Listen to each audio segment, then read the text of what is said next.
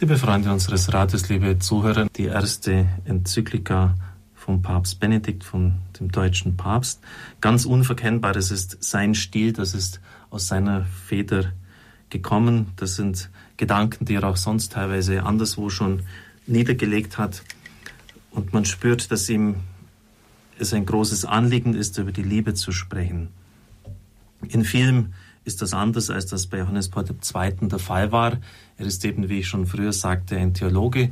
Der Papst war von seiner Ausbildung her äh, eher auf Philosophie spezialisiert, wenngleich er natürlich auch Theologe war und auch sein musste in seinem Amt. Aber es sind unterschiedliche Schwerpunkte auch im Denken und der Spiritualität.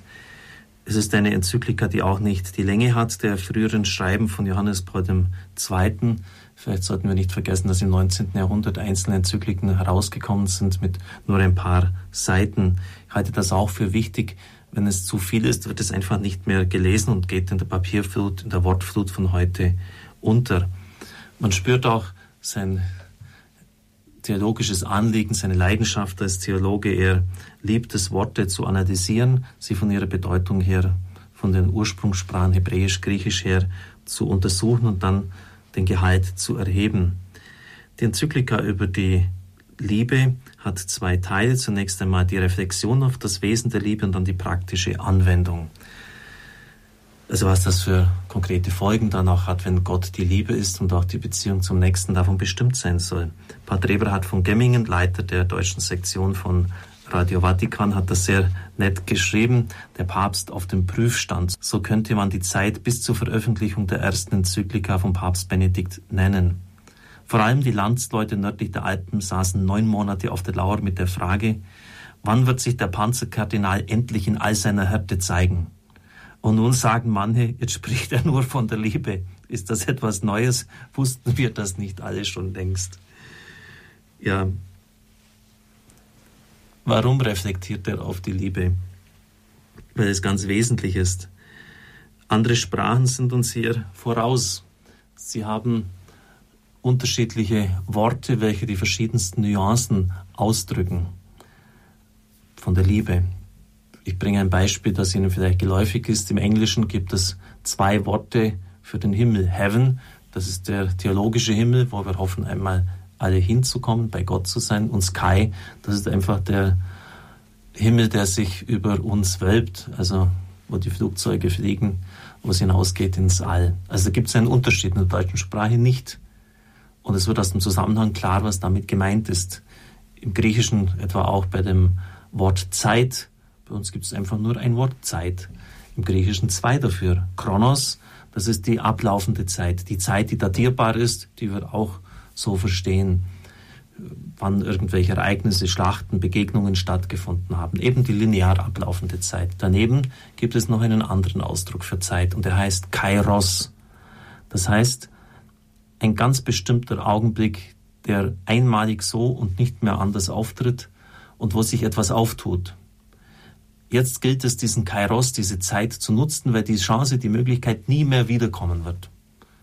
Das ist damit gemeint. Also eine ganz besondere Zeit, eine Zeit, die gefüllt ist, eine Zeit, die ergriffen und genutzt werden muss, weil sie sonst ungenützt verstreicht und vorbeigeht.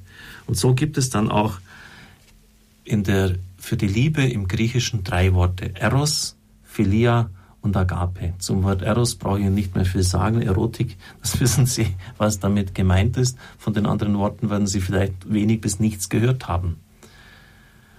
In der größten deutschen Boulevardzeitung heißt es zum Beispiel, Frau, Mann zwang Frau zur Liebe. Ist klar, welche Liebe damit gemeint ist, die sexuelle Liebe, die erotische Liebe. Und so wird eigentlich in diesen Boulevardzeitungen und in der Regenbogenpresse Liebe fast durch die Bank nur mit Sex gleichgesetzt und gleichgestellt.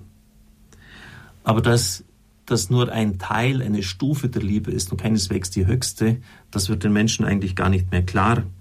Und man kann fast schon sagen, das ist wie eine Gehirnwäsche. Und die jungen Leute wachsen mit der Vorstellung auf, ja, wenn ich den anderen nicht körperlich liebe, äh, wenn das nicht stattfindet, dann ist alles andere nichts. Und das, wenn, wenn das den jungen Menschen so immer wieder eingehämmert wird, hat das katastrophale Folgen. Wir erleben es ja in unserer Gesellschaft. Und der Papst geht da in einer unglaublichen theologischen Tiefe an, an diese Situation heran, analysiert das und er schreibt, es wird klar, dass die Liebe nicht bloß Gefühl ist, denn Gefühle kommen und gehen. Das Gefühl kann eine großartige Initialzündung sein, aber das Ganze der Liebe ist es nicht. Und wir erleben es ja, dass viele Beziehungen, auch gerade bei jungen Menschen, auf das Feeling, auf das Gefühl aufgebaut werden, weil eben die Erotik von Gott her auch so eine starke Bindungskraft hat. Das ist einfach etwas Unglaubliches, wenn ein junger Mensch das in seinem Leben entdeckt, wenn er sich mit aller Macht zu einem anderen hingezogen fühlt, wenn er diese einende Kraft erlebt. Aber das ist eben äußerst problematisch, wenn eine Beziehung nur darauf aufgebaut ist. Dann später stellt man dann fest, dass der Partner durchaus seine Fehler hat, seine Eigenheiten und wenn dann die Anziehungskraft, die irgendwann auch mal nachlässt, vorbei ist, dann stellt man gleichsam fest, dass man den falschen Partner geheiratet hat.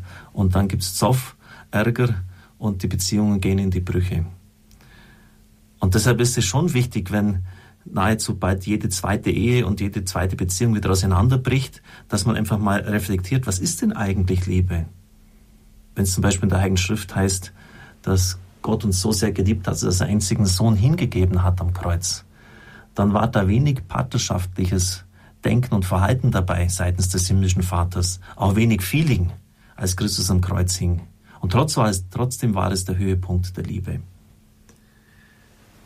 Also das reflektiert der Papst und bringt es in einer Weise, dass es äußerst gewinnbringend sein kann, wenn diese Enzyklika von vielen, auch von Jugendlichen gelesen wird. Es ist manchmal nicht ganz leicht, weil es doch auf einem relativ hohen Niveau geschrieben ist, aber es ist wirklich wert, sich durch den Text durchzuarbeiten. Ich werde in den nächsten Tagen weiter darauf eingehen.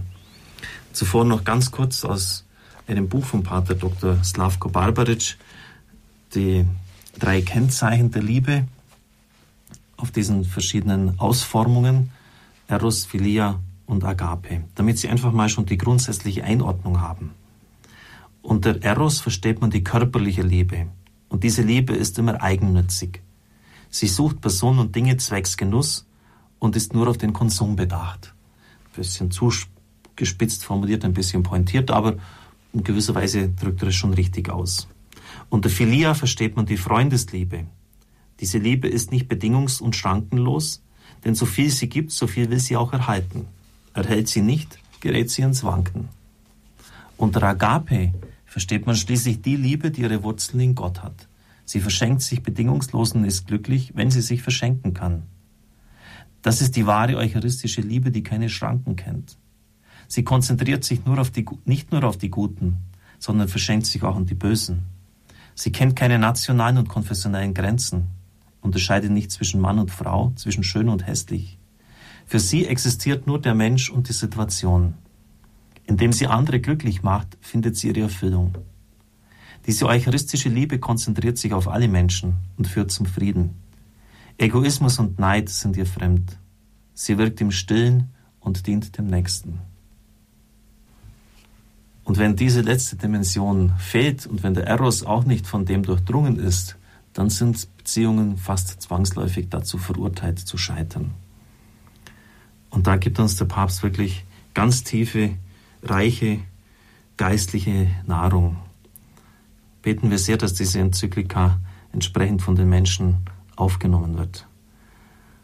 Es segne und behüte sie der mächtige und gütige Gott, der Vater, der Sohn und der Heilige Geist. Amen. Ich wünsche Ihnen einen gesegneten Tag.